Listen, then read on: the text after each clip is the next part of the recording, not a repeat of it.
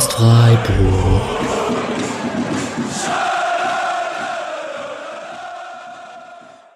Liebe Zuhörer und Zuhörerinnen, bevor die aktuelle Episode beginnt, wollen wir euch noch ein paar Informationen zur Hand geben. Wir haben einiges vor dieses Jahr und haben aufgrund dessen ein bisschen unser Spendenmodell umgestellt. Ähm, ihr könnt uns gerne unterstützen. Wir freuen uns über jegliche Unterstützung. Ähm, natürlich auch über Social Media Kommentare und Teilen etc., aber auch ähm, Spenden über die folgenden Art und Weise, wie ihr das machen könnt. Erstens, ihr könnt weiterhin über PayPal uns spenden. Den Link findet ihr in den Show Notes. Der hat sich nur allerdings geändert. Ähm, Spotcast Freiburg ist der PayPal-Account. Wie gesagt, der Link in den Show Notes. Und wir sind seit dieser Woche auch auf Patreon online. Wer also gerne etwas regelmäßiger ähm, seine Ausgaben haben möchte und nicht nur einmal am Ende vom Jahr und das Ganze für uns auch ein bisschen planbarer machen würde, egal ob Patreon ein bisschen Gebühren einbehält oder nicht, das ist für uns etwas einfacher. Der darf uns gerne bei Patreon unterstützen. Auch da ist der Link in der Beschreibung, beziehungsweise in der, in den Show Notes.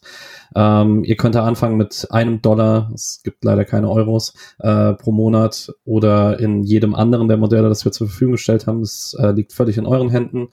Wir würden uns freuen, wenn äh, ihr uns auf diese Weise unterstützt. Ihr müsst aber nicht befürchten, dass an diese Folgen irgendwie eine Paywall oder sowas kommt. Das ist einfach nur ein reines Unterstützungsmodell. Alles hier im Podcast bleibt komplett paywallfrei und für alle zugänglich.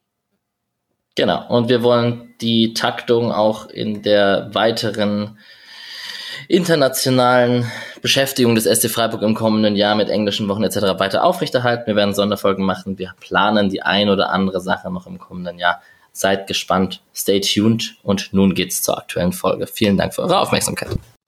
Dann hallo und herzlich willkommen zur 209. Episode des Podcast Freiburg. Eine kleine Sonderfolge hier noch in der Vorbereitungszeit zur Saison 23-24.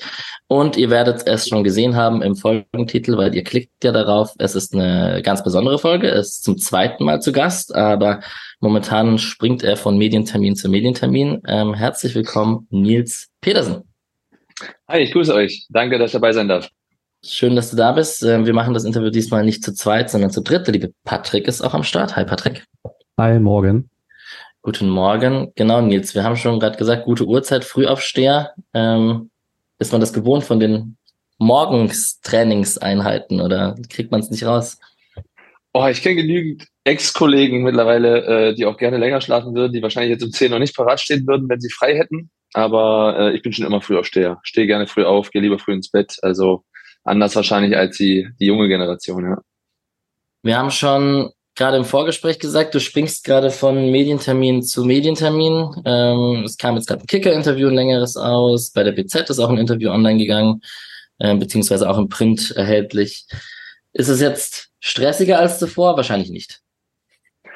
Nee, also früher hatte man ja auch Interviews, nicht in dem Ausmaß wie jetzt vielleicht, aber da hast du es neben der Arbeit gemacht, die ja auch viel Zeit in Anspruch nimmt als Profi. Und jetzt ist es halt, ja, die Aufgabe über den Tag verteilt, dann auch ähm, Interviews, Podcasts, äh, Auftritte in, in allerlei Hinsicht. Aber sie machen Spaß. Ich muss immer nur selber aufpassen, weil ich will natürlich nicht, dass die Leute immer sagen, Alter, der Petersen, der nervt, der ist überall zu sehen und zu hören. Ähm, aber man möchte ja auch gerne, also das habe ich auch immer in meiner Karriere so gehabt, die Anfragen, die kamen, habe ich immer gerne bedient, weil es ja auch immer irgendwo eine kleine Ehre ist, wenn man irgendwo erwünscht ist, ja. Der Verein hält da mal so ein bisschen die Hand drauf, das ist auch wichtig, weil sonst artet es aus. Aber ansonsten hatte ich eigentlich immer, immer einen gutes, guten Austausch mit den Medien.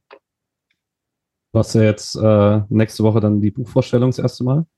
Und dann hast du in mehreren Interviews schon gesagt, du wirst so Richtung Herbst wieder auf den Verein zugehen. Konntest du denn bis jetzt ein bisschen Zeit haben, um komplett abzuschalten in den letzten Wochen? Ich habe eigentlich gedacht, äh, im April, Mai, ah, der zum der Urlaub kann ich ein bisschen abschalten, aber so ganz ohne geht's nicht. Bin, glaube ich, eh so ein Hitzkopf, immer unter Strom. Liebe das aber auch, ähm, Aufgaben zu haben, äh, Struktur im Alltag zu haben ich habe jetzt vor ein paar Wochen hatte unser Athletiktrainer Daniel Wolf Geburtstag, da hast du wieder den halben Verein getroffen, dann kommst du eh wieder in den Austausch. Mit Chico schreibe ich ständig. Ähm, man hat dann natürlich dann immer wieder den Austausch und ich interessiere mich auch dafür, was machen die Neuzugänge, was macht, ähm, was machen die, da mal mit denen man mehr zu tun hatte sozusagen, ja, die trifft man dann mal zum Mittagessen oder äh, im Philly auf dem Kaffee oder wie es dann halt immer so ist, ähm, man läuft ja immer irgendwie über den Weg und du kommst ja gar nicht dazu, wenn du hier lebst, äh, das auszublenden, was beim SC passiert. Und genau, ab Herbst wollen wir uns dann mal zusammensetzen, wie es dann weitergeht. Du hast gerade Neuzugänge erwähnt. Kannst du uns Podcast exklusiv Neuigkeiten geben, ähm, wer bald noch beim SC zum Training äh, starten wird und dazukommen wird?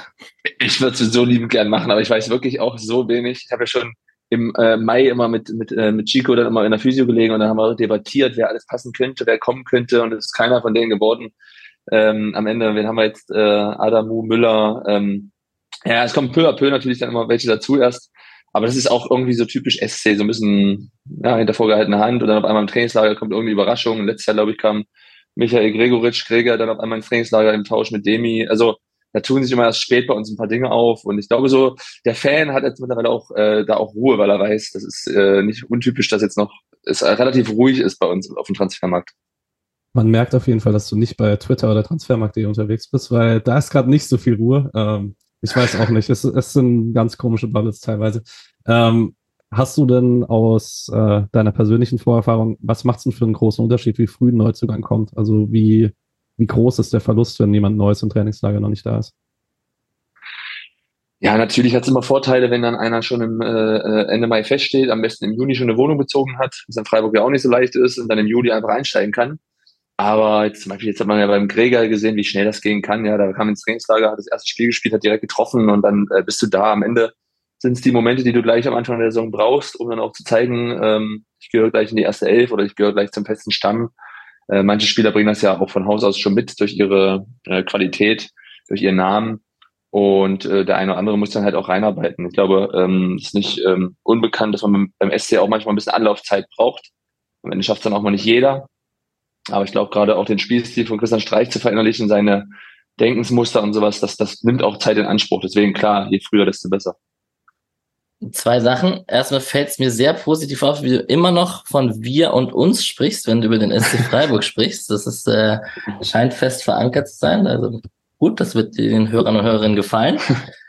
Und ähm, genau, Folgetermin nach diesem Podcast ist ein Sporttermin bei dir. Das passt jetzt gerade zum Trainingslager. Wahrscheinlich wirst du es nicht vermissen, nach Schrunz oder so mitfahren zu müssen, um jetzt richtig Kondition zu bolzen. Aber äh, sportlich aktiv bleibst du trotzdem, haben wir verstanden. Ja, auf alle Fälle. Ich meine, ich äh, bin gleich hier verabredet äh, im Fitness und äh, ab und zu schreit der Körper doch nach Sport. Spätestens, wenn ich dann zwei, drei Tage nichts gemacht habe. Äh, ich mache es auch gerne. Ich meine, man hat ja auch jahrelang was dafür getan, dass man einen ganz guten äh, Körper hat. Dann wird sie den jetzt auch nicht innerhalb von einem halben Jahr herschenken. Ist immer schon, wenn ich mit der Mannschaft schon immer auf Mallorca war, sieht man schon mal danach aus wie, äh, wie ein anderer Mensch. Äh, deswegen äh, will ich gar nicht wissen, wie es nach einem halben Jahr aussehen würde. Da bleibt man sich treu, arbeitet weiter und äh, da würde ich jetzt sagen, die Jungs fahren ins Trainingslager. Nicht wir, sondern die Jungs. Da bin ich jetzt raus und bin ich auch nicht böse drum. Obwohl ich immer gerne in Schrunz war. Mittlerweile auch viele, viele Fans, die mitreisen. Also es ist schon, ähm, ja, war eigentlich schon ein schönes Ritual äh, jedes Jahr im Juli. Äh, ich würde gerade mal einen Schritt weiter gehen. Ich habe vorhin schon mal dein Buch angesprochen. Willst du äh, an der Stelle vielleicht kurz ein bisschen Eigenwerbung machen und schon mal beschreiben, um was es geht und äh, wie viel Zeitaufwand das schon im letzten Jahr war? Ja, ich ähm, tue mich mal schwer. Ich bin ja kein Vertriebler in der Hinsicht, ja, aber äh, ich bin froh, dass ich äh, hauptberuflich kein Autor bin. Also ich habe den Job echt arg unterschätzt, wie ich wahrscheinlich viele Jobs unterschätzen würde, was da dran hängt. Hab anderthalb Jahre jetzt da dran gesessen, habe echt unzählige Auswärtsspiele im Bus und äh, im Hotel gesessen und Kapitel für Kapitel bearbeitet und geschrieben und ähm, hat echt Spaß gemacht, war halt so ein neuer Blick, neue Perspektive und ist auch echt cool, dass man dann nicht gleich in so ein Loch fällt nach dem Fußball, dass man gleich eine Aufgabe hat dass man dadurch natürlich auch wieder Medientermine hat und ja, man hat ja immer überlegt, was macht man nach dem Fußball und das ist echt eigentlich jetzt ganz cool geworden, dass man dadurch dann weiterhin auch diesen Sportbezug hat und dann auch ähm, ja dieses Projekt hat. Und ich würde mich freuen, wenn eine oder andere Zuhörer, Zuhörerin äh, Bock hat auf eine vielleicht eine kleine Urlaubslektüre, vielleicht das Ding aufschlagen, drei Seiten, drei, äh, drei Tagen die 175 Seiten durchlesen, zuklappen und sagen, jo, konnte ich was mit anfangen, äh, viel über Nils Petersen erfahren, viel über vielleicht den Beruf des Profifußballers, viel über auch Schattenseiten oder Druck, Geld, alles, was ähm, das Herz begehrt. Und dann schaue ich mal, wie es ankommt. Das ist natürlich immer so der Druck des Autors, ja, dass man, man hat immer, man hat immer Angst, dass man da irgendeinen Käse fabriziert hat, aber bis jetzt war das Feedback echt gut. Es freut mich natürlich, dass dann äh, diejenigen, die es schon lesen durften, im engsten Umfeld äh, da ganz angetan waren. glaube, wir können zum nächsten Thema. Wir werden auf jeden Fall reinlesen. Ich hoffe, die Hörer und Hörerinnen lesen es erst, nachdem sie diesen Podcast gehört haben, weil sonst äh, sind die Informationen doppelt vielleicht die eine oder andere, die wir noch besprechen werden. Ähm, Patrick, ich, ich schmeiß dir den Ball nochmal zu bezüglich, äh, du warst jetzt gerade mit äh, Schiedsrichtern äh, am Start ähm, in Herzogenaurach, wenn ich richtig. Ja, ja, gut.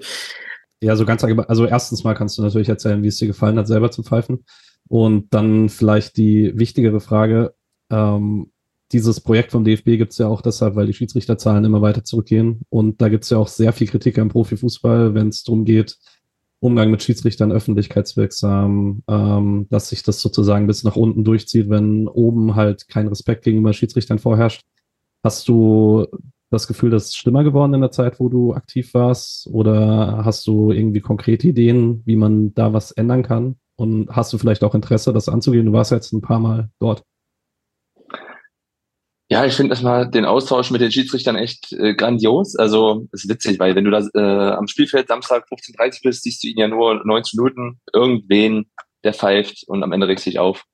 Und jetzt siehst du auf einmal 30 auf einen Haufen, hätte echt auch eine Bundesligamannschaft sein können. Was für Erscheinungen, groß, äh, durchtrainiert und dann äh, sitzt du da als kleiner Fußballer auf einmal. Das ist so eine andere Welt, andere Perspektive. Ich habe dann erst durch den Pfiff äh, in Mainz, als ich mal äh, 45 Minuten gepfiffen habe, erstmal gemerkt, wie schwierig dieser Job ist, wie unangenehm ich bin immer so harmoniebedürftig und dann wird es schwer, wenn du natürlich Schiedsrichter bist, weil du äh, nicht alle zufriedenstellen kannst. Und wie viele Spiele habe ich 89 Minuten Käse gespielt, schieß irgendein Elfmeter-Tor und krieg eine Kickernote 1,5. Und Giri pfeift 89 Minuten gut und macht einen Pfiff, der fragwürdig ist und wird niemals als fehlerfrei betitelt werden. Also es ist auch schwierig, aber wahrscheinlich sind die das durch ihre jahrelange Erfahrung gewöhnt. Ähm, ja, und ansonsten muss ich sagen, ist natürlich so ein gesamtgesellschaftliches Problem. Ja, so ein bisschen der Respekt gegenüber Ordnungshütern in allen Hinsichten so ein bisschen verloren. Ja, also keine Ahnung, wenn ich an der Ampel stehe und nehme mich die Polizei, bin ich mal gleich, obwohl ich nichts gemacht habe, bin ich trotzdem gleich angespannt. So, und manchmal das Gefühl, der eine oder andere Junge mittlerweile, den juckt's gar nicht, was auch okay ist, aber man merkt das so gesamtgesellschaftlich. Und ein Schiedsrichter ist ja auch gefühlt äh, eine juristische Person, er richtet da über das Spiel, über uns. Und äh, ich habe mich ja selber auch dabei erwischt, ertappt, wie oft ich dann auch respektlos gegenüber Schiris war, gesagt habe, mein Gott, was pfeifst du für ein Scheiß und hör auf, geh nach Hause. So wie man halt immer ein bisschen auch ähm, ja, sich verbal oder verbal ausdrückt und danach steht man immer sich, weil man ja sonst nie so auftreten möchte und auch so äh, kommuniziert. Aber man hat's gemacht und ich fand's gut dort den Austausch. Ähm, man muss ja auch echt den Hut ziehen, die Kontenance von den Chiris, wie sie die Leine lang lassen, weil sie erleben das jede Woche, diese ähm, Kommunikation untereinander und merken das ja auch, dass der Austausch äh, nicht so ist, wie er da sein sollte. Und äh, ja, das als Spieler zu verinnerlichen, ja, dass das dann irgendwie nicht gegen dich pfeift, sondern einfach, wenn es äh, so wahrgenommen hat und jetzt er entschuldigt sich ja sogar dafür, wenn es dann falsch war. Ich habe dann auch ähm, in der Rückrunde äh, jetzt Saison 22, 23 war ich zum ersten Mal nach dem Spiel im Schiri-Raum und ärgere mich eigentlich, dass ich das früher nie gemacht habe, weil es war echt gut äh, und kann man sich ein bisschen unterhalten und trinkt mal ein Bierchen zusammen und lernt auch mal so ein bisschen kurz den Mensch dahinter kennen, dann hat man auch einen ganz anderen Blick drauf. Äh, ansonsten sind das ja immer so ein bisschen die, äh, auf die man gerne auch sein eigenes schlechtes Spiel projiziert, weil du es dann da ein bisschen auslassen kannst. Und äh, ja, tat mir an einer oder anderen Stelle dann auch leid. Aber es war jetzt gut. Also ich glaube, denen hat das auch gefallen, den Schiedsrichtern. Da muss ich natürlich noch als Anschluss stellen, äh, ihr habt ein Turnier gemacht, du bist mit Felix Zweier angetreten und ihr seid in der Vorrunde raus. Was war da los? Nein, nein, nein, das habt ihr, das habt ihr falsch gelesen. Es war Martin Petersen. Es gibt einen Schiedsrichter, der heißt Martin Petersen. Ah, ah ja, okay, ja, okay, ja, okay, ja. Ich wollte die Folgefrage vielleicht, ähm, und für die Schiedsrichter selbst ist es dann auch spannend, aus deiner Spielerperspektive, aus deiner jahrelang einfach noch ein bisschen Erfahrung zu sammeln und da noch ein bisschen Feedback zu bekommen, oder wie verstehe ich das Ganze? Genau, also wie ich das sehe, äh, wie ich denke, was machen wir vor dem Spiel, beschäftigen uns mit den Schiedsrichter, ist es uns wichtig, wer pfeift, ähm, gibt es denn Input vielleicht vom Trainer, oh, heute ist der Schiri da, wir machen das. Oder äh, der lässt viel laufen, der zückt schnell gelb, bei dem können wir erzählen, bei dem nicht erzählen. Also ähm, du kannst ja schon jedes Prozent rauskitzeln. Wenn du es bei Ernährung, Schlaf und Autogehen im Training machst, kannst du vielleicht auch beim Schiedsrichter nochmal zwei Prozent gewinnen, wenn du weißt, wie er tickt, wenn du weißt, wie du ihn vielleicht kriegen kannst da tickt ja auch jeder anders. Ähm, mit dem einen hat man gute Erfahrungen, mit dem anderen schlechten und ähm, das spielt der Schiedsrichter schon eine Rolle. Das hat die Schiedsrichter interessiert, wie wir, wie wir das äh, ja, sehen und wahrnehmen. Und äh, genau dann auch diese äh, taktischen Dinge, ja, also sich Zeit lassen nach dem Tor, dass es ein bisschen dauert, äh, Zeitspiel? Ähm, machen wir Sachen bewusst? Wollen wir im Abseits passiv blocken und hoffen, dass es der vielleicht VAR nicht wahrnimmt? Oder wie, wie sehen wir den VAR? Das ist ja immer so das Thema, was die Geister scheidet. Also ich glaube, das war einfach so ein guter Austausch. Ich war auch noch Frank Kramer als Trainer da, Benno Müllmann, äh, Manuel Baum ist da noch, also die tauschen sich echt mit vielen aus. Man muss ja echt staunen, was da alles gemacht wird, damit es besser wird, ja. Okay. Jetzt haben wir über viele Interviews und Sport und ähm, Schiedsrichtertermine etc. alles Mögliche gesprochen. Ähm, BWL-Studium etc. Das steht fertig oder wie, wie weit sind wir denn? Ja, ich habe ja während der Karriere schon ein bisschen nebenbei gemacht im Fernstudium und ähm, aber eigentlich nur um gar nicht zu wissen, ob ich es mal irgendwann brauche. Einfach, dass man was zu tun hat und nicht äh, ja, verblödet, wie ich mal so gesagt habe. Ansonsten, ähm, ja, versuchen ein bisschen mein Englisch aufzubessern, sowas ähm, in, der, in der Hinsicht. Ähm, man wird auch mit jedem Termin, selbst mit diesem Podcast heute, man wird ja nie dümmer, ja. Man lernt ja dann auch vielleicht freier zu reden, man lernt vielleicht äh, sich, ja, natürlich, das ist immer alles immer auch eine Schule und je öfter man es macht, desto besser wird's. Und man weiß ja nicht, in welche Richtung es mal geht. Und mein langes Ziel ist ja vielleicht dann auch mal wieder beim SC zu arbeiten, in welcher Rolle auch immer, das wird man dann sehen aber dann auch ordentlich zu reden, Englisch zu können, äh, vielleicht auch so ein bisschen ähm, BWL noch im Hinterkopf zu haben, schadet ja nie erstmal. Ja, deswegen versucht man sich ja immer auch ein bisschen relativ breit aufzustellen. Gibt's aber auf jeden Fall keine Mallorca-Karriere an Julian Schieber an, ne? Oh, ey, aber ich fand's, fand's cool. Also ich sagen, ich finde es ja ganz geil, wenn sowas jemand macht. Ich, ich wüsste, auf meine Mannschaft wäre verlassen, die würden kommen auf alle Fälle, wenn ich auftrete. Ich, also ich sehe dich schon so im Duett mit Mike Franz vielleicht. Das könnte, könnte ich sehen, ja. Glaube ich auch. Vielleicht nehmen sie dich ja trotzdem mit am Ende der Saison. Ich, ich hoffe ja drauf. Mein Handy ist äh, nicht äh, auf lautlos. Also wenn Chico anruft, habe ich immer Hoffnung. Er hat, er hat, mir auch einen Gutschein geschenkt zu meinem Abschied äh, für Mallorca. Also das kann ich so sagen. Alright. Den Mallorca-Gag hat mir Patrick jetzt weggenommen. Okay, ich verzeihe ähm, ich glaube, wir springen langsam ins Sportliche. Wir werden ein bisschen nochmal, also wir haben hier schon mal im Podcast die Karriere ein bisschen betrachtet bei deinem ersten Interview. Das machen wir jetzt nochmal so im Schnelldurchlauf und dann schauen wir uns auch noch ein paar Tore an und vielleicht draften wir auch noch ein paar SC-Spieler. Das erklären wir dir dann gleich. Ähm, vielleicht trotzdem eine Frage. Hand aufs Herz, magst du uns einen Namen sagen oder einen Verein? Ich versuche es einfach weiter, vielleicht schweigst du auch. Ähm, von wo es Angebote gab? Dass du Jetzt im Sommer, oder? Ja. Boah, es gab schon mal Anfragen, äh, gab auch um die Ecke Anfragen. Also ich glaube, selbst Ebnet und Balingen haben, mal angeklopft zum Beispiel, ähm, weil sie natürlich dann auch die Hoffnung haben, vielleicht in der Nähe, dass ich noch irgendwie Bock habe zu kicken. Also für mich ist auch echt jede Anfrage immer eine Ehre. Also dass da jemand die Mühe macht zu sagen, Mensch, wir, wir fragen einfach an und vielleicht hat er Lust drauf. Und ansonsten, nee, eigentlich nicht, weil mein Berater eigentlich auch schon frühzeitig gesagt habe, dass ich nicht möchte. Natürlich klopft dann vielleicht mal ein Zweitligist an. Ich weiß nicht wer. Aber ähm, mein Berater hat dann immer vieles gleich dann auch abgeblockt und gesagt, ähm, ist nicht, möchte man nicht. Und äh, ja, dann rufen wir irgendwelche dubiosen Berater an und sagen, wir haben ja was aus China, Türkei, Russland, äh, keine Ahnung. Und äh, wo ich immer denke, krass, wie wenig kann man mich kennen, dass man mir mit so einem Angebot kommt. Aber ähm, mhm. ja, deswegen, jetzt, außer Bundesliga oder so kam jetzt nichts. Okay. Okay, dann ähm, glaube ich, ähm, blicken wir mal kurz, äh, bevor wir über die größten und spektakulärsten Tore von Nils Petersen sprechen, ähm, doch noch ganz kurz auf die Karriere und starten vielleicht einfach mit einer offenen Frage. Was bleibt denn ganz präsent so nach so einer langen Karriere? Das kann man wahrscheinlich gar nicht so kurz beantworten, aber irgendwelche Momente, die so ganz, ganz tief im Gedächtnis geblieben sind? Oder diese direkt aufpoppen, wenn ich diese Frage stelle? Boah, ich sitze gerade hier ähm, Büro und dann äh, sind auch so viele Sachen, die mich auch an Olympia erinnern. Das ist einfach so krass, äh, muss ich sagen. Also so, ob wir jetzt hier Freiburg-lastiger sein sollte. Aber Olympia war schon krass. Äh, da habe ich auch Matze Gitter kennengelernt. Da waren wir dann das erste Mal zusammen auf dem Zimmer.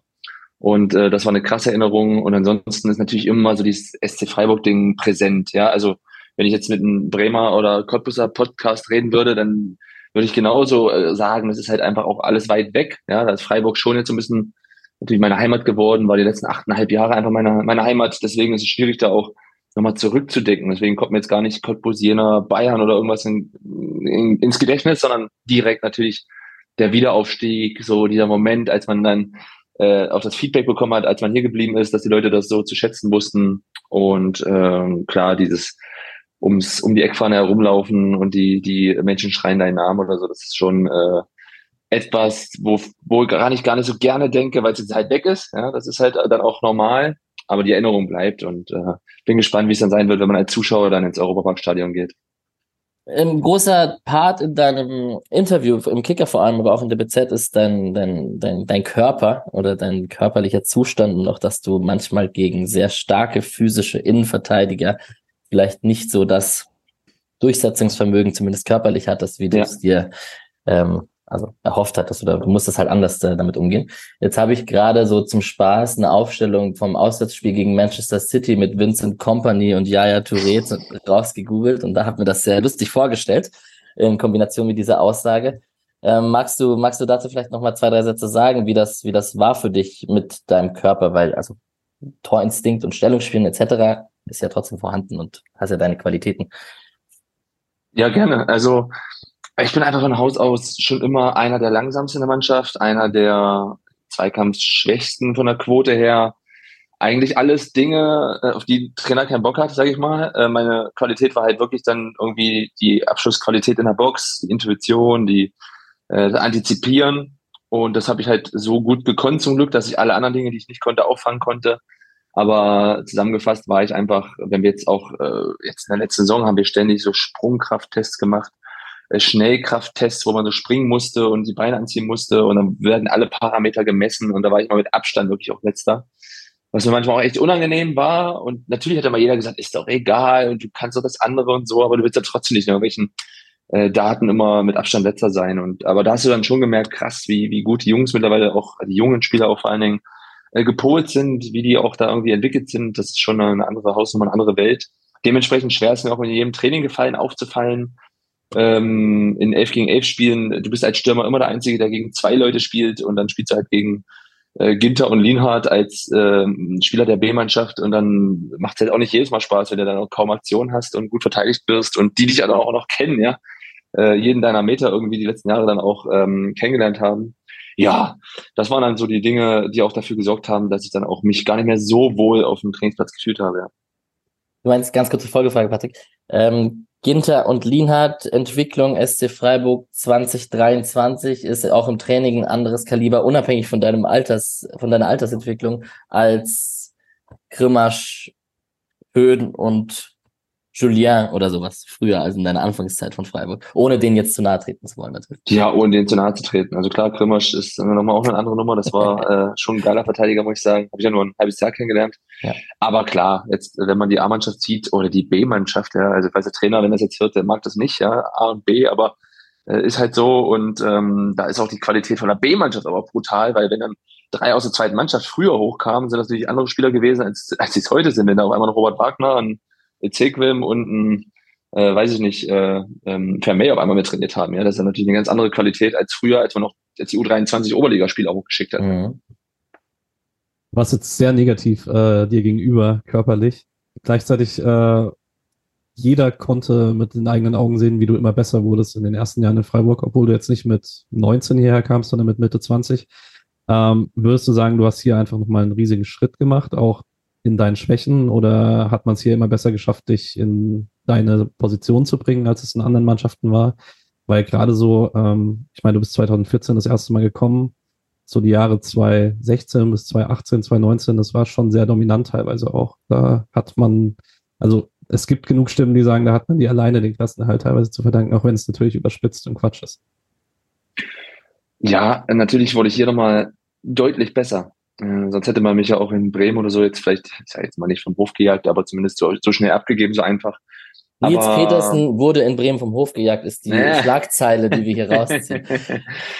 nee, ähm, das war echt äh, schon auffällig, ja. Dann klar, Christian Streich hat mich taktisch besser gemacht im Defensivverhalten, zumindest dafür gesorgt, dass ich mit gut verteidige, dass ich, auch wenn ich jetzt kein Zweikampfmonster bin oder so, immer wieder mich gut positioniere, in einen guten Fitnesszustand gebracht. Ähm, aber ganz am Ende ist Fußball viel, viel Kopf und der Verein hier hat mir einfach wahnsinnig gut getan, weil ich natürlich einen wahnsinnig guten Start hatte. Dann bist du geblieben und die Leute haben dir ja auch sogar Scheißspiele verziehen. Wenn ich dreimal am Stück Käse gespielt habe, haben die gesagt, egal, das ist einer von uns, der darf das. Äh, es wird ja nicht gepfiffen, wenn er schlecht spielt oder so. Und ich bin ja auch als Stürmer hat man immer so ein bisschen sensibler auch und ähm, es hat mir immer schon gut getan, diese Sicherheit im Hinterkopf zu haben. Die Sicherheit, ich darf auch mal schlecht spielen, ich darf auch mal nicht treffen Ähm, ich habe mich in der Mannschaft wahnsinnig wohl gefühlt. Also viele, viele Spieler äh, können wir doch jetzt mal alle angucken, auch die jetzt weggegangen sind, ja, ob ähm, Luca Waldschmidt, Maximilian Philipp, Alexander Schwolo und so. Ich glaube, tief und fest im Herzen würden sie gerne die Zeit zurückdrehen. Ja? Vielleicht haben sie auch vergessen, wie schön es hier war, aber ähm, am Ende hat man hier eine wahnsinnige Leistung abgerufen. Ob das jetzt dann ist, weil wir die kleinen SC Freiburg sind oder weil wir medial nicht so begleitet werden wie andere, ist ja egal. Aber die Leistung war da, die Leute haben ein Trikot gekauft, die Leute haben dir zugejubelt und jetzt ist das dann einfach weg und das ist ja unbezahlbar, was man dann auch hier vorfindet. Und das ist dann halt auch eine Hommage an, die, an das Publikum hier, ja, auch an die Ruhe, weil wir sind Tabellenplatz fünf und ähm, ähm, beim Training hast du das Gefühl, wir spielen zweite Liga. Also es ist schön, ja, da ist einfach nicht wahnsinnig viel los, hat sich auch gesteigert mittlerweile. Aber man lässt uns in Ruhe arbeiten, man vertraut uns, wenn man dreimal verliert, ist trotzdem Ruhe da. Äh, da dreht keiner durch, man hat einen guten Austausch mit den Medienleuten. Also das ist äh, schon sehr besonders der Standort. Und der kam mir einfach wahnsinnig entgegen und hat auch meiner äh, gesteigerten Qualität wahrscheinlich dann auch gut getan. Ja. Und das ist weiterhin so trotz des Wachstums des SCs, den du ja live mitverfolgen oder miterlebt hast in den letzten acht, neun Jahren. Ja, ich meine, wir streben ja alle nach den Höchsten. Wir sind Leistungssportler, der Trainer ist äh, Profitrainer und Jochen Seyer ist ein Manager, der am liebsten ähm, den Verein an die Spitze bringen will. Ist ja auch logisch, aber äh, die Entwicklung ist natürlich krass schnell. Ja, also ähm, ist auch kein Geheimnis, also es fehlt ja auch Manpower überall an allen Ecken und Enden, weil der Verein aber so schnell gewachsen ist, so groß geworden ist, neues Stadion und äh, international unterwegs und äh, da muss man ja eigentlich den Hut ziehen. Ja? Da arbeiten Leute, das, das geht nur mit äh, absoluter Hingabe und Herzblut, sonst könnten sie nicht äh, das stemmen, was sie da stemmen. Und ähm, ja, wir tun viel dafür, dass wir erfolgreich sind und äh, tun aber auch viel dafür, dass wir als Verein jetzt nicht durchdrehen, auf dem Boden bleiben. Da haben wir natürlich auch einen Trainer, der immer wieder darauf achtet, aber je erfolgreicher, desto mehr Arbeit und das schlaucht auch. Und deswegen hoffen wir, dass weiterhin auch personell so gut aufgestellt sind in allen Bereichen, dass der Verein weiterhin auch so sympathisch ist, wie er halt auch rüberkommt, ja. Du hast mir jetzt gerade die Brücke gebaut zu Christian Streich. Ähm, es ist ja schon ein bisschen erstaunlich. Normalerweise in der Bundesliga-Vergangenheit Trainer bauen immer ein bisschen im Einfluss ab, umso länger sie irgendwo an einer bestimmten Situation, äh, an einer bestimmten Station sind. Und bei Christian Streich ist es gefühlt andersrum. Also natürlich, die Kaderqualität ist auch höher in den letzten Jahren, aber es kommt auch jedes Jahr taktisch irgendwie was Neues dazu. Ähm, hast du eine Erklärung, woran es liegt? Ist er nie zufrieden mit sich selbst oder hat er irgendwie bestimmte Charakterzüge, dass es einfach keinen Abnutzungseffekt gibt gegenüber der Mannschaft? Also ich glaube, ich wäre nicht gern in seinem Kopf. Äh, ich glaube, dass er einfach ganz, ganz selten abschalten kann. Ich glaube, wenn er heute gegen Bayern München 2-0 gewinnt, ist, kann er es vielleicht eine Nacht genießen. Wir können, wir Spieler, wir genießen das drei Nächte oder vier. Er halt eine und dann ist schon wieder der nächste Gegner und äh, krass jetzt die Fallhöhe und wir haben jetzt gegen Bayern gewonnen und was ist jetzt? Ähm, und dann ist es andersrum genauso, dass er halt auch im Urlaub dann auch nicht abschalten kann, glaube ich, ja. Äh, weil dann schon die Gedanken Richtung nächste Saison gehen und du willst den Erfolg halten und du willst ja weiter so machen und äh, er will ja auch viel, ich glaube schon, dass er auch jemand ist, der auch harmoniebedürftig ist. Das merkt man ja auch im Umgang mit uns Spielern ähm, aber auch im Umgang mit, mit, mit allen anderen, ja. Und äh, der hält ja an jeder Ampel an und erzählt jedem, was gerade los ist, wenn danach gefragt wird. Also es ist ja auch wahnsinnig anstrengend, sein Leben.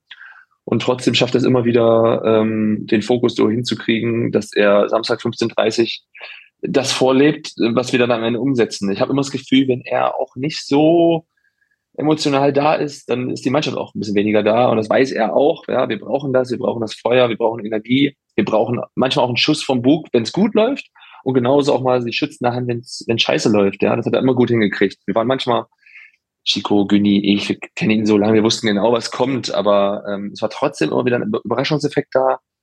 Emotional, aber auch taktisch wieder ähm, ganz oft so dieses zurück zu den Basics, ja, wo andere durchdrehen und sagen, wir haben jetzt dreimal verloren, wir müssen irgendwie was machen. Nee, gehen einfach zurück zu den Basics. Wir machen wieder das, wofür wir stehen und alle mal wieder ein bisschen einordnen und dann äh, klappt das auch wieder. Und deswegen haben wir auch nie längere Schwächeperioden, habe ich das Gefühl. Er weiß genau, wie er uns wieder kriegt. Und ja, das nutze ich einfach nicht ab. Finde ich aber auch Wahnsinn, weil er ja auch trotzdem anstrengend ist. Ja? Also ähm, wir Spieler sind anstrengend, aber er ja auch durch, durch dieses fordernde äh, Dasein und äh, achteinhalb Jahre. Ähm, äh, Christian Streich ist, glaube ich, auch anstrengend. Das ist wahrscheinlich wie zwölf Jahre woanders, ja. auch für den Spieler. Ich wollte gerade fragen, wie das für neue Spieler ist. Äh, geht ihr dann zu denen und sagt, ja, ja, der ist nicht, nicht so ernst nehmen oder bleib ruhig, der, der, du gewöhnst dich noch dran, etc., etc., oder wie, wie, wie darf man sich das vorstellen? Also meistens ist es so, dass du ähm, am Anfang wahnsinnig begeistert bist, weil du krassen Input kriegst. Und ich finde, Christian Streich hatte schon auch eine Außenwirkung und eine Reichweite. Also ich kann mich an Pokalspiel in Barmbek-Uhlenhorst erinnern. Ja, da, da hätte keiner Bock auf Freiburg gehabt, aber die sagen, oh, Christian Streich kommt. Also das ist ja mhm. äh, dann auch schon irgendwie ein, ein Gamechanger gewesen, einfach dieser Name, äh, dass dann auch der Verein dann irgendwie äh, beliebter wurde. Und ähm, ja, nach der Zeit ist natürlich trotzdem auch äh, es sehr anstrengend. Das heißt, wir machen sehr viel Videositzungen, machen andere Vereine auch, aber wir machen schon sehr intensive Videositzungen. Er hält sehr viel an, er geht sehr ins Detail, da ist jeder Meter wichtig in der Positionierung und ähm, die Spieler, die das, äh, die besser werden wollten, ja, die auch diese, diesen Fortschritt bei sich gesehen haben und im Verein, die sind halt heute noch da oder sind geblieben und äh, manche sind auch besser geworden und mussten auch wechseln, was völlig okay ist. Und äh, manche haben es halt nicht geschafft, weil sie halt nicht diese Geduld hatten oder darauf keinen Bock hatten, ne? weil das schon auch viel Arbeit ist. Das ist, äh, wir sind Profis und jeden Tag besser zu werden, ist halt auch krass intensiv, ja. Vielleicht äh, als Übergang, ähm, wie ist da der Vergleich zu Training unter, oder Coaching bei Bayern München zum Beispiel oder so? Ähm, ist das krass anders, weil die Spieler schon so fertig in Anführungszeichen sind, dass man denen viele Basics gar nicht mehr erklären muss oder läuft es einfach komplett anders ab? Ja, schon viel Selbstverantwortung. Also ich glaube, ich hatte keine 50 äh, Trainingseinheiten mit der ganzen Mannschaft bei Bayern, weil auch viele dann mhm. gesagt haben, oh, englische Woche, ich bleib drin, ich mache heute das und dann äh, Länderspielwochenende waren irgendwie drei Hanse vielleicht noch da, weil alle anderen Nationalspieler sind. Ähm, was jetzt in Freiburg mittlerweile auch bei der Fall sein wird, dass nicht mehr so viele dann da sein werden. Aber ähm, das sind ja schon dann auch große Spieler. Und ähm, Freiburg ist jetzt auch, wird auch größer, ja, äh, Kilometer, 1000 Kilometer entfernt von Bayern, aber wird auch größer und je höher du ins Regal fest, desto schwieriger sind ja auch manchmal die Charaktere. Ja, da kommen ja dann Spieler, die Ansprüche stellen, die äh, spielen müssen und wo die Berater sagen, der ist so teuer, der muss spielen und dann kommt die Politik und alles. Und das hatten wir in Freiburg ja nie. Deswegen ist es hier immer auch leichter für den Trainer auch Spieler einzunorden oder zu sagen, äh, Gregoritsch sitzt draußen, Petersen spielt heute, dann hat man das akzeptiert, ja. Aber das ist natürlich bei anderen Vereinen, stelle ich mir wahnsinnig schwierig vor. Und das war bei Bayern ja auch der Fall, dass dann auch äh, vielleicht in der 89 dann halt eher Olic kam, obwohl der 34 war und nicht Petersen, einfach weil der jetzt auch wieder mal spielen muss und so. Da, da werden ja auch dann Entscheidungen getroffen, die auch einfach dann auch in Ordnung sind, aber vielleicht dann gar nicht so äh, immer sportlich getroffen werden. Und äh, da sitzen einfach Spieler auf der Bank, die müssen auch da eingewechselt werden. Ja? Also du musst als Trainer da in der 60. wechseln, weil sonst gibt's dann halt nächsten Tag richtig äh, Bambule. Und ähm, hier ist es immer noch alles ein bisschen ruhiger. Ja? Deswegen hätte ich gerne Christian Schreier natürlich mal woanders gesehen, ja, also als Freiburg äh, affiner natürlich nicht, mhm. aber es wäre mal spannend gewesen, äh, wie er das gemanagt hätte. Also er hat einen guten Umgang mit allen, aber äh, da irgendwie so 30 Alpha-Tiere äh, einzunorden, ist, glaube ich, nicht so leicht. Alpha-Tier ist ein guter Übergang, weil ich habe noch eine Frage, bevor wir zu den Toren gehen. Und das ist, äh, du hast im, in irgendeinem Interview, ich glaube im Kicker was, über das Aufeinandertreffen mit Antonio Rüdiger bei Stuttgart ja. gesprochen. Es passt eigentlich eher zu dem Physis-Thema jetzt, das wir vorhin hatten.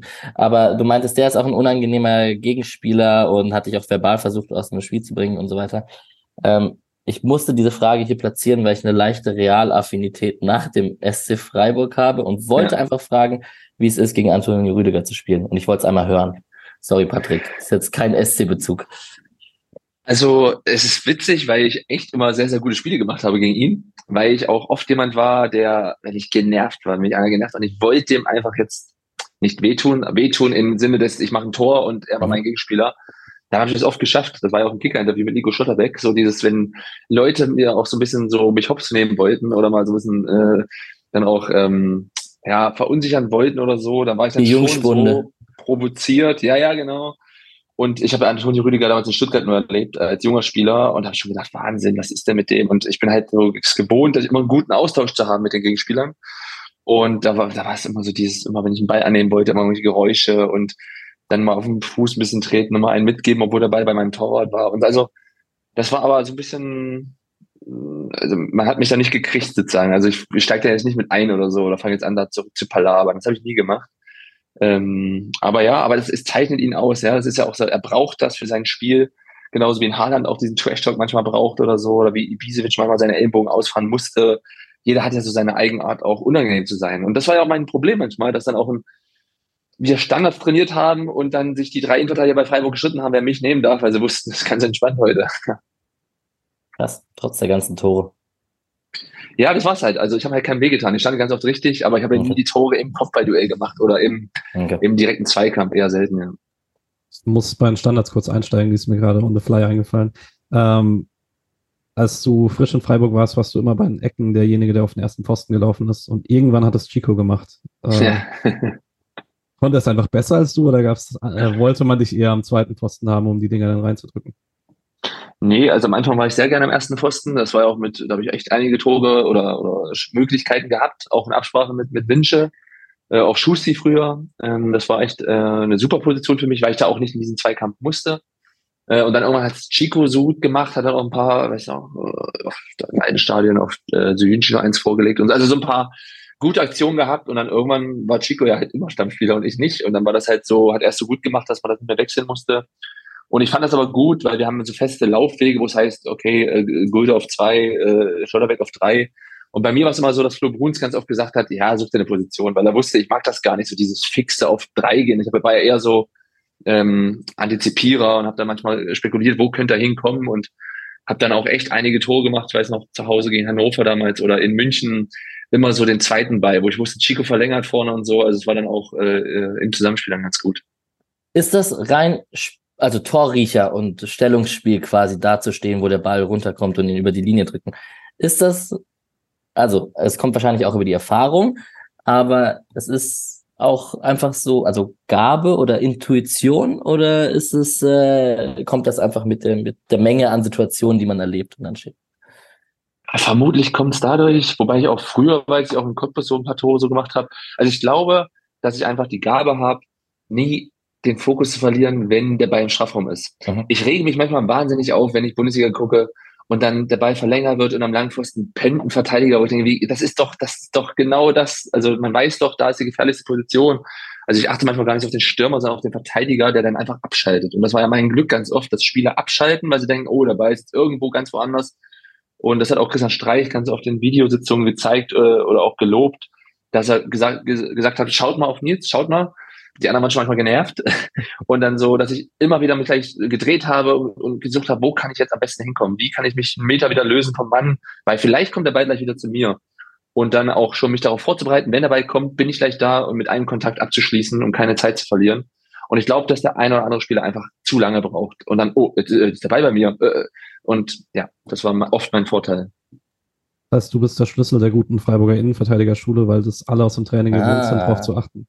Ja, genau, es ist der Fokus dann immer da und nee, also das macht ja der Trainer auch oft, dass er dann sagt, schaut mal auf Chico, wie er den Schulterblick macht, schaut mal auf Nils, wie der, also man wird ja nicht dümmer, wenn es auch nervt, wenn du dann 80 Mal da hinguckst und dann siehst, wie löst er das, ja, oder ähm, wie oft hat Flecki den Ball über den Verteidiger gechippt, ähm, dann hat es aber einmal der OPI auch gemacht. Also man lernt ja auch von den Besten, äh, von den Besten, sage ich mal.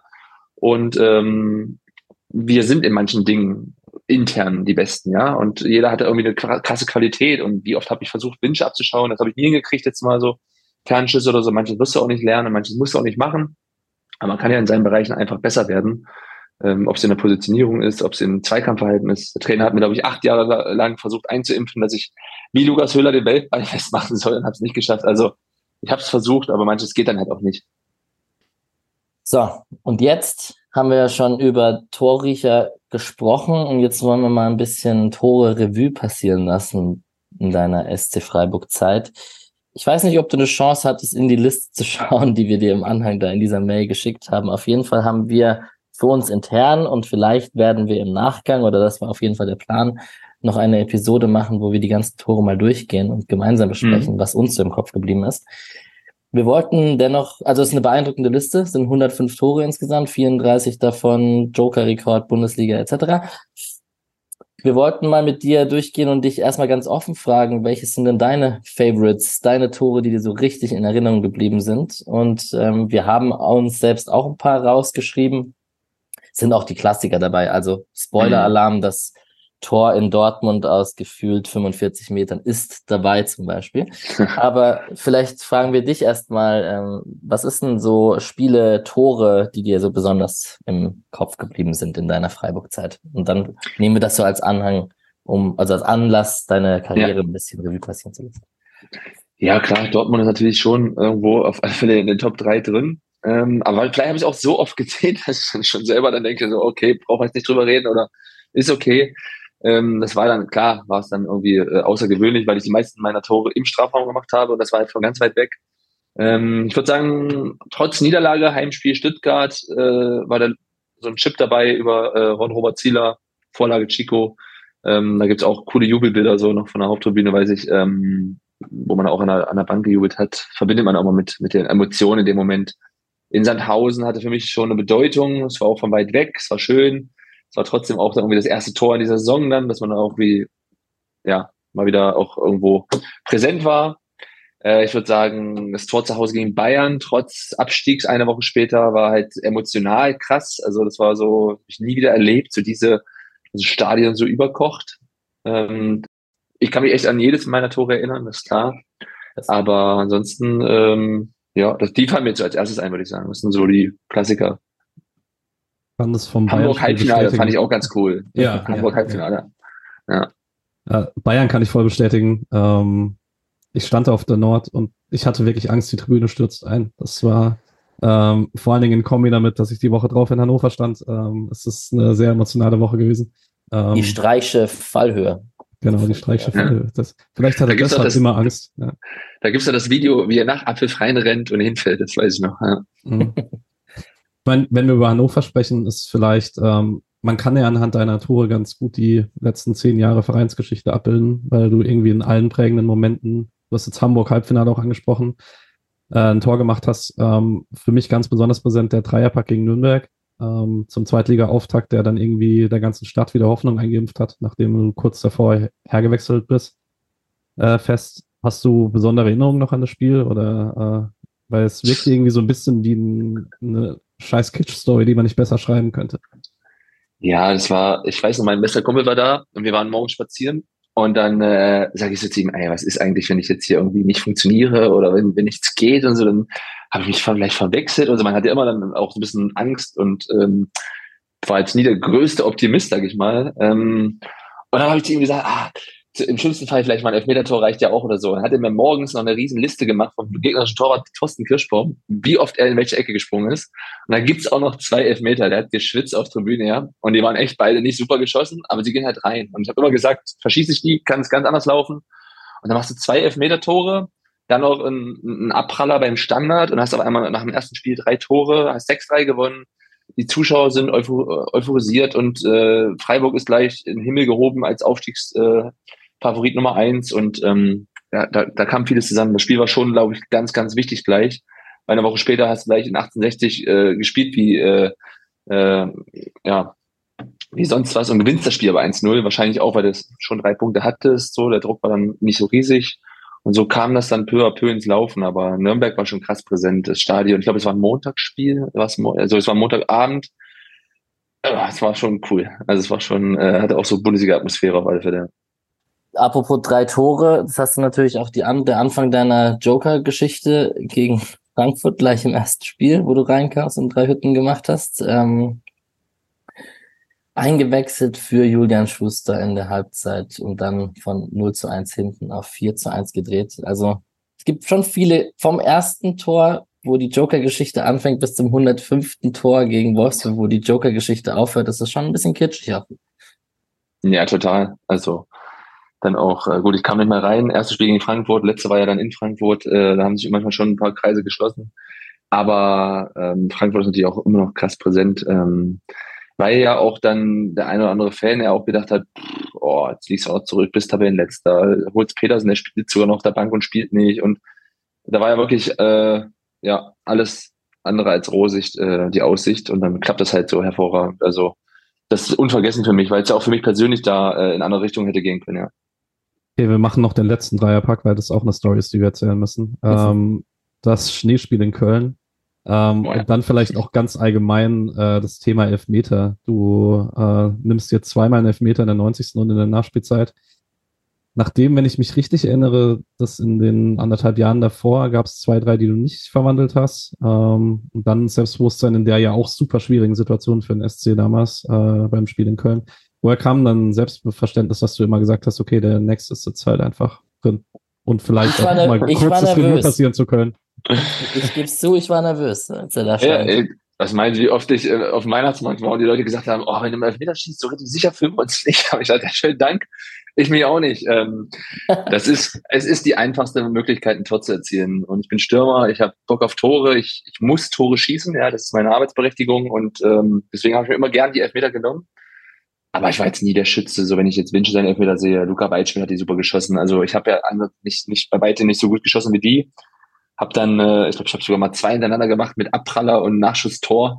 Äh, sogar besser als ein Elfmeter-Tor, zählt als normales Tor. Und ja, in Köln, das weiß ich noch, das war äh, wahrscheinlich auch dem geschuldet, du hast das Spiel schon verloren, machst dann noch ein Tor, dann 3-2, klar, verschießt das Ding, heißt es, oh, jetzt verlieren wir es doch in Köln, aber wenn du schon mal ein Tor gemacht hast, war das mal ganz okay, mein Spiel war auch ganz okay, aber es war jetzt nicht, dass ich gesagt habe, ja komm, gib mir das Ding, ich hau ihn jetzt rein oder so, gar nicht. Äh, und dann war ich schon froh, 3-3, dann gibt's noch einen und ich weiß noch, ich habe mal mit, ich glaube, ich habe mit, ich weiß gar nicht, war Winch auf dem Feld, aber mit irgendeinem habe ich mich noch ausgetauscht. Ich gedacht, wir zuschießen, wir zuschießen. Nee, schießt du. Ich so, okay. Also ich hatte gar nicht so Bock drauf, ähm, weil du dachtest ja schon geil, du hast jetzt so den Punkt zum Punkt verholfen. Das war ja wichtiger, dass Köln nicht aufholt in der Tabelle. Und jetzt hast du auch die Chance auf den Sieg. Also das war schon brutal. Und dann immer, wenn der Ball ein Tor war, egal welcher Elfmeter, war ich schon eher, war es eher so dieses Pff, zum Glück drin. Ja, also also, ich, ich spiele ja auch in der Kreisliga und ähm, der Unterschied dann zwischen wer am Anfang eingetragen wird als Elverschütze und wer sich dann am Ende gut fühlt und schießt, ist oft äh, da. Also das ist nicht eins zu eins die gleiche Person. Ist das in der Bundesliga oder war das bei euch auch so? Bei uns ist eigentlich immer klar festgelegt, wer schießt. Ähm, da gibt's dann jetzt nicht, dass das an, an, am Flipchart steht, Elfmeter Grifo oder Weitschmidt oder Petersen, sondern es war einfach irgendwie so durch die Hierarchie schon ein bisschen bestimmt. Und es gab auch Momente, wo wir uns mal, auch mal abgewechselt haben, aber da gab es bei uns eh nie Streit. Ähm, natürlich hätte ich den einen oder anderen auch gerne mehr genommen, um mehr Tore zu erzielen. Also in meiner besten Saison, als ich 15 Tore gemacht habe, habe ich auch 5 Meter Tore gemacht. Deswegen, die sind dann einfach zusätzlich, sage ich mal, die sind dann geschenkt. So wie äh, wir einfach auch haben. Dieses Jahr. Ja, ja, genau. Dann hast du einfach eine Wahnsinnsquote auch und das macht dich natürlich dann auch äh, äh in der Gesamtausstrahlung einfach besser oder hochwertiger. Ähm, wir haben auch, fand ich, immer viele Elfmeter gekriegt über die Jahre. Äh, waren immer eine Mannschaft, die da viele gezogen hat. Und das hat mir auch in die Karten gespielt. Aber ähm, ich bin jetzt nie, am schlimmsten sind für mich immer Elfmeterschießen gewesen, ja. Ob jetzt in Berlin oder für mich in Rio oder Pokal in Cottbus oder egal wo. Es ist nicht so, dass du sagst, geil, Elfmeterschießen. Das findet ja keiner geil. Der Torwart vielleicht, weil er vielleicht was gewinnen kann, aber die Spieler an sich sagen, pff, jetzt bitte irgendwie überstehen und fertig. Und dann habe ich halt doch auch einige verloren, leider. Und ähm, ja, das war, war schade, aber es gehört auch dazu. Ja. Eine Story kann man dann Elfmeter noch erzählen. Ähm, du hast zwei Tore in der Euroleague gemacht. Eins gegen Domschade, eins in Baku. Äh, beide vom Punkt. Ähm, und gleichzeitig super unterschiedlicher Ausgang der Europa League-Saisons. Ähm, erstmal, was bedeutet es dir, dass du international getroffen hast? Und vielleicht wirst du nochmal äh, aufzeigen, was jetzt in der letzten Euroleague-Saison so anders war als bei dem sehr enttäuschenden Ausscheiden in Domschade. Also, äh, war ein minimaler Fehler drin, gegen Domschale habe ich einen Elfmeter verschossen. Ich habe ein Tor gemacht, aber ich habe einen Elfmeter verschossen zum 2-0. Ah, das ja, ja, genau. falsch im Kopf, okay. Ja. Aber das muss ich jetzt anmerken, ich habe dann Elfmeter verschossen. Es ehrt dich natürlich, dass du das richtig stellst. Ja, ja, ja, ja ich hätte es auch so lassen können, aber die Zuhörer, die wissen das. Ja. ja. Und ähm, ja, damals, es war brutal schade. Man hatte so das Gefühl vorher, ja komm, das ist ein Selbstläufer, die schlagen wir jetzt und dann ist gut. Aber wir waren einfach noch nicht in der Verfassung, auch qualitativ, dann einfach mal einen Gegner an die Wand zu spielen. Im Rückspiel hatten wir wahnsinnige Probleme und dann scheidet es halt einfach aus. Und dann redest es dir schön, sagst, ja, vielleicht für die Liga ganz gut und irgendwas, aber es war halt gerade für die Fans natürlich wahnsinnig schade. Ähm, Macht ihr ja. Kevin Schade Wortwitze oder habt sie gemacht? Es tut mir leid, ich werde gehasst dafür, dass ich das jetzt frage. Du nee, nie. Okay, schade. Nee, okay. aber echt. Schon wieder. ja, korrekt. Nee, nee, Sorry nee. fürs Unterbrechen. Der muss. Nee, kein Problem, kein Problem. Und ähm, ja, die Euroleague-Saison, wenn wir ganz ehrlich sind, bei der Auslosung haben wir wahrscheinlich alle so gedacht, ja, okay. Also man hat ja so geträumt, keine Ahnung, Sevilla, Rom, England, irgendwo hin und dann wird's halt Karabakh, äh, Piräus und äh, Nantes. Ähm, aber es war brutal geil. Also da durchzumarschieren, ähm, hast natürlich dann auch irgendwo ein bisschen Spielglück gehabt in dem einen oder anderen Spiel. Äh, ich erinnere mich in Nantes oder ähm, auch, auch zu Hause Karabakh oder so, da hatten wir ja auch dann die Spieler gezogen, wo wir gar nicht so klar besser waren.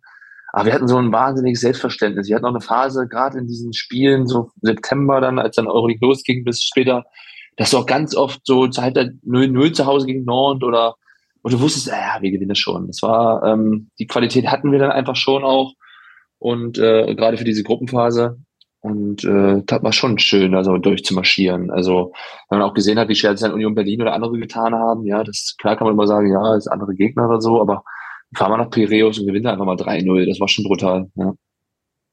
ja. Das werden sie dieses Jahr wieder erleben. Mal schauen, wir freuen uns auf die Auslosung. Und fährst du mit als Auswärtsfan?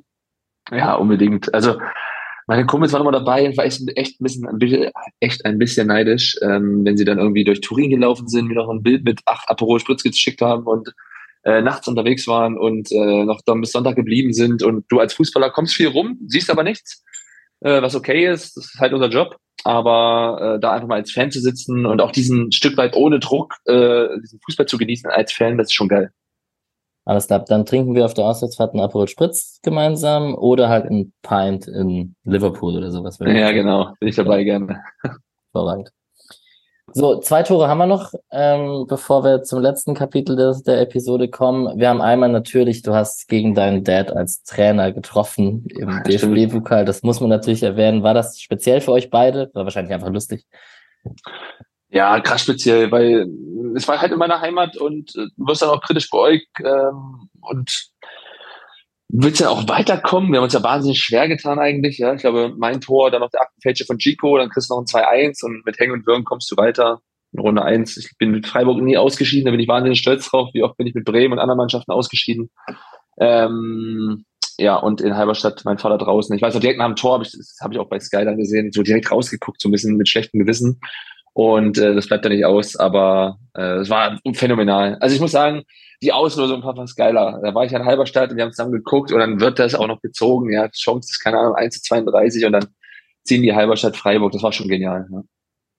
Und dann müssen wir dieses Tore-Kapitel natürlich zumachen mit dem letzten Tor. Ähm, ich war noch, also ich war selten in meinem Leben so traurig, nicht im Stadion gewesen zu sein, weil ein anderer private Termin dazu kam. Aber ich kenne genug Leute, die im Stadion waren, die sagen, sie haben es bis heute nicht emotional verarbeitet und haben sehr viel geweint. Ähm, positiv geweint natürlich. Ähm, ja. Kannst du schon in Worte fassen, was an dem Abend passiert ist? Oder ist es immer noch so ein bisschen. selber Gänsehaut, wenn du es erzählst. Ja das, ja, das ist, manchmal will ich es vielleicht gar nicht verarbeiten, vielleicht will ich auch gar nicht dran denken, verbiete es mir dann so ein bisschen. Ich bin so, eigentlich mag so traurige Emotionen auch nicht, ähm, aber das war unbeschreiblich. Also ich war schon so, habe mich schon auch gefreut, Freitagabendspiel, als es dann kam und ähm, Heimspiel Wolfsburg, okay, Gegner kann man jetzt drüber streiten, aber äh, war trotzdem für mich ähm, war für mich geil und ähm, dann den ganzen Tag im Stadion verbracht. Wir bin immer mit Chico dann vorm Spiel immer da geblieben, auch den ganzen Tag, sind nicht mehr nach Hause gefahren und dann wusste ich so krass, heute das letzte das, heute das letzte das, das letzte Aufwärmen, das letzte das. Und da hat man ja so, so kleine Erwartungen und denkt so, oh ja, vielleicht kriegt man eine kleine Verabschiedung, vielleicht äh, winkt der eine oder andere und was dann halt alles da zusammengekommen ist, war halt ähm, brutal. Und dann wechselt mich der Trainer auch noch so früh ein, obwohl es um so viel ging. Also ich habe echt gedacht, jetzt kommt Gregoritsch, der saß ja auch draußen. Als Stürmer ist es immer blöd, wenn da noch ein besserer Stürmer dann in dem Moment draußen sitzt oder einer, der vor dir ist. Ähm, und dann wechselt er mich vor ihm ein und steht 0-0 und dann macht halt auch noch Günni, der mit mir eingewechselt worden ist, das Tor. Und dann denkst du, geil, alles richtig gemacht ähm, gewinnst vielleicht noch das Spiel, hältst die Champions League äh, Hoffnung am Leben und verabschied, verabschiedest dich mit einem Sieg.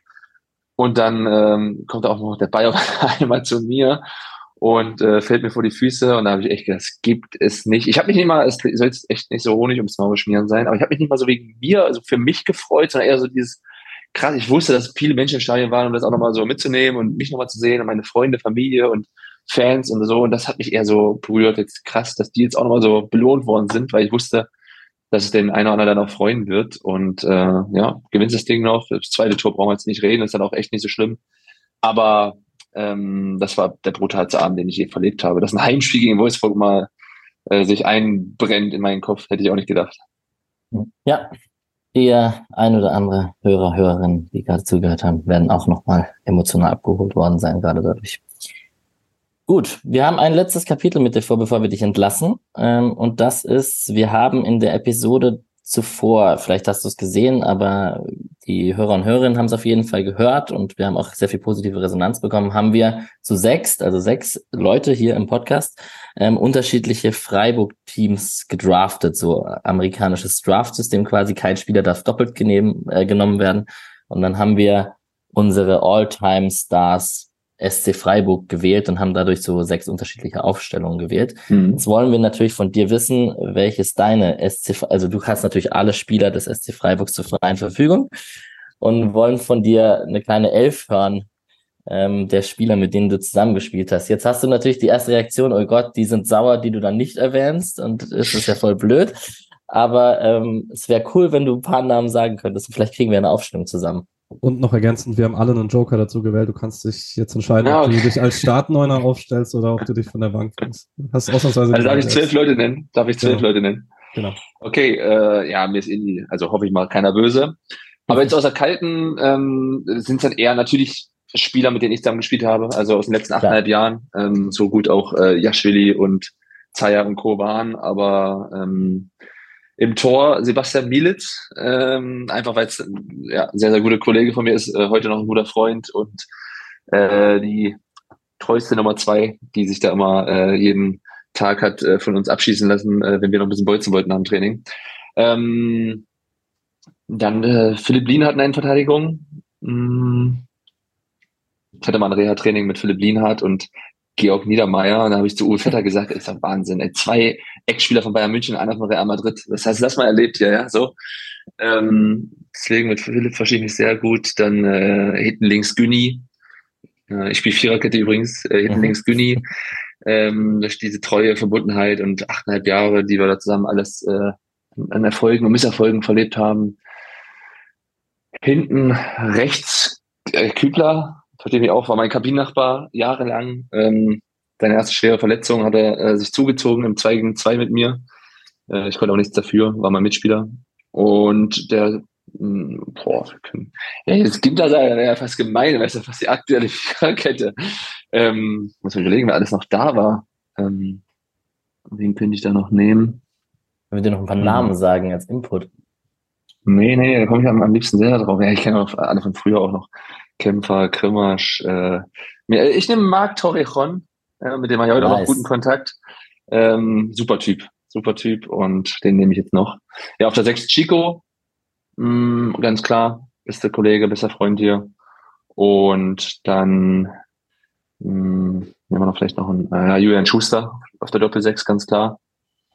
Mh, mm, dann äh, rechts außen Karin GD, allein die Vorlage für Bayern von der Position aus. Äh, links außen Maximilian Philipp mh, mm, hat mir wahnsinnig viele Tore vorgelegt. Dann äh, vorne stelle ich Nein, ich bin Joker, ich, ich, ich, ich bin der Joker, das passt. Und vorne im Sturm ähm, nehme ich einige Tim Kleindienst und ähm, ich, ich müsste Überraschung nehmen, so Danny Shahin oder so, aber nee, warte, mir fehlt noch. ich nehme. Ähm, waren auf jeden ähm, Fall ein paar Legenden da über die Jahre. Ja, ja, es waren einige. Es waren echt. Äh, aber die Stürmer kenne ich natürlich alle. Ne? Aber Nielsen, nee. Niederlechner auch nicht. Ja, Gregoritsch. Gregoritsch, nämlich Gregoritsch. Ja. ja, es ist einfach, es war viele aktuelle natürlich, aber die sind halt haften geblieben. Das ist jetzt meine, meine Top 11, ja. Das wird cool. Bünis dir verzeihen, dass du ihm den linken Anker kaputt gemacht hast jetzt mit äh, Milli vor ihm. Ah, Winche. Oh. Ja, stimmt, stimmt, stimmt.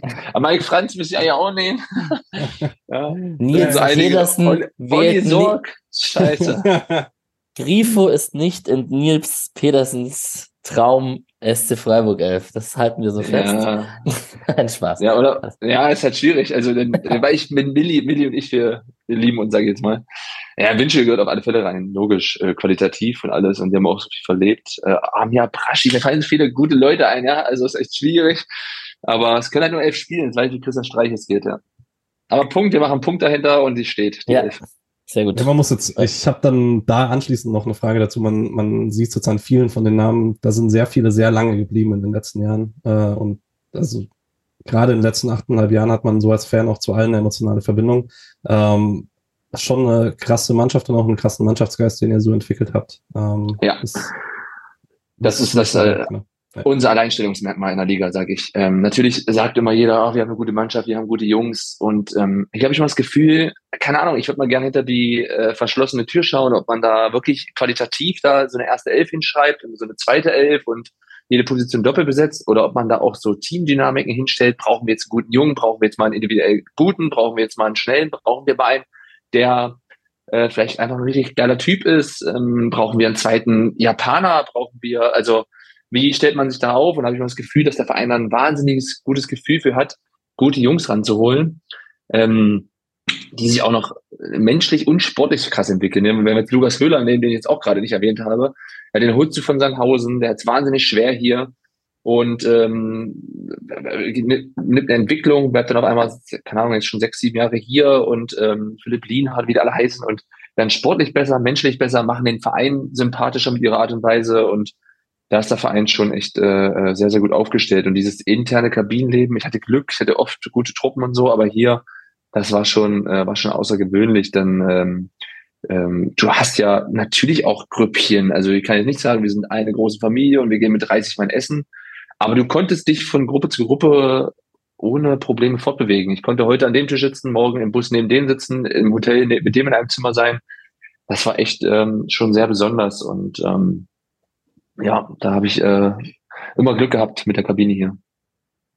Hast du auch das Gefühl, dass äh, überlebt diesen Verein auch, wenn, wenn du, Günni, Binche, Chico und so alle irgendwann weg sind? Glaubst du, es äh, steckt tiefer im Verein drin? Ja, die Werte werden ja von den Mitarbeitern vorgelebt, von dem Trainerteam. Clemens Hartenbach, der ist da wahnsinnig hinterher und Jochen, die da schauen, was holen wir uns für Typen wieder rein. Du willst natürlich dann auch immer, das ist so ein bisschen die Messlatte, ja, die, diese Hierarchie in der Mannschaft, diese flache Hierarchie, ähm, auch dieses gute Miteinander zwischen alt und jung. Ähm, Früher war das ja auch anders in den Kabinen. Aber ähm, sie werden halt darauf acht geben, dass es so weitergeht. Wie es dann wird, weiß man ja nicht. Ja, die jungen Spieler müssen erstmal in diese Rolle reinschlüpfen. Ähm, aber du hast Spieler wie Eggestein, wie Lienhardt, wie Kübler, wie Ginter und so, die sind jetzt alle in so einem Top-Alter, sind gute Jungs, die kommen dann auch wieder dahin.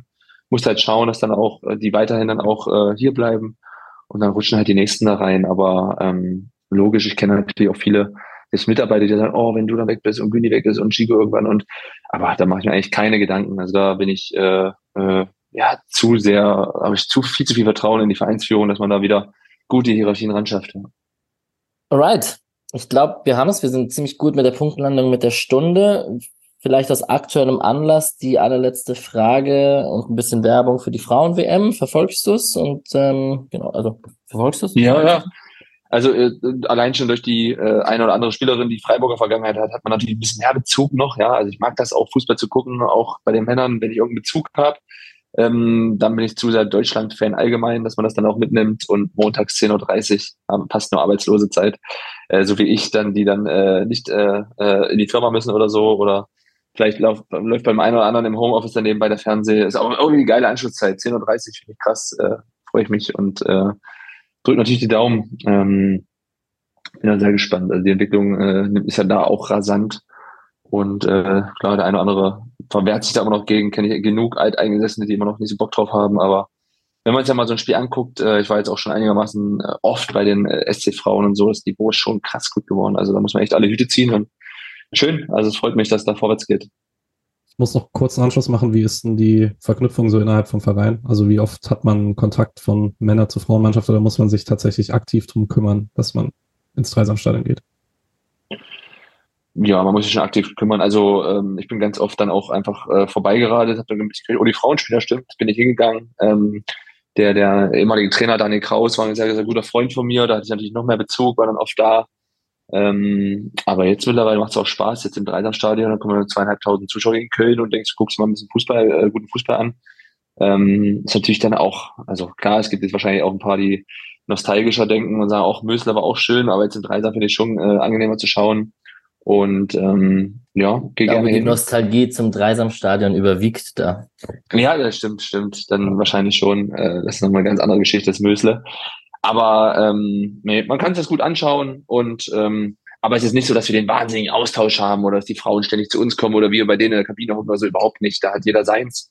Sie sind Profis, haben ihr zu tun, wir sind Profis. Manchmal hat man dann irgendwelche Shootings für den Teamsport hatte ich zum Beispiel, wo man dann mal zusammenkommt und dann auch einen Austausch herstellt oder man hat mal eine vereinsinterne äh, äh, Veranstaltung, wo man dann zusammenkommt. Ähm, ich verstehe mich sehr gut mit Birgit Bauer, die da die Managerin ist, da kriegt man mal ganz viel mit.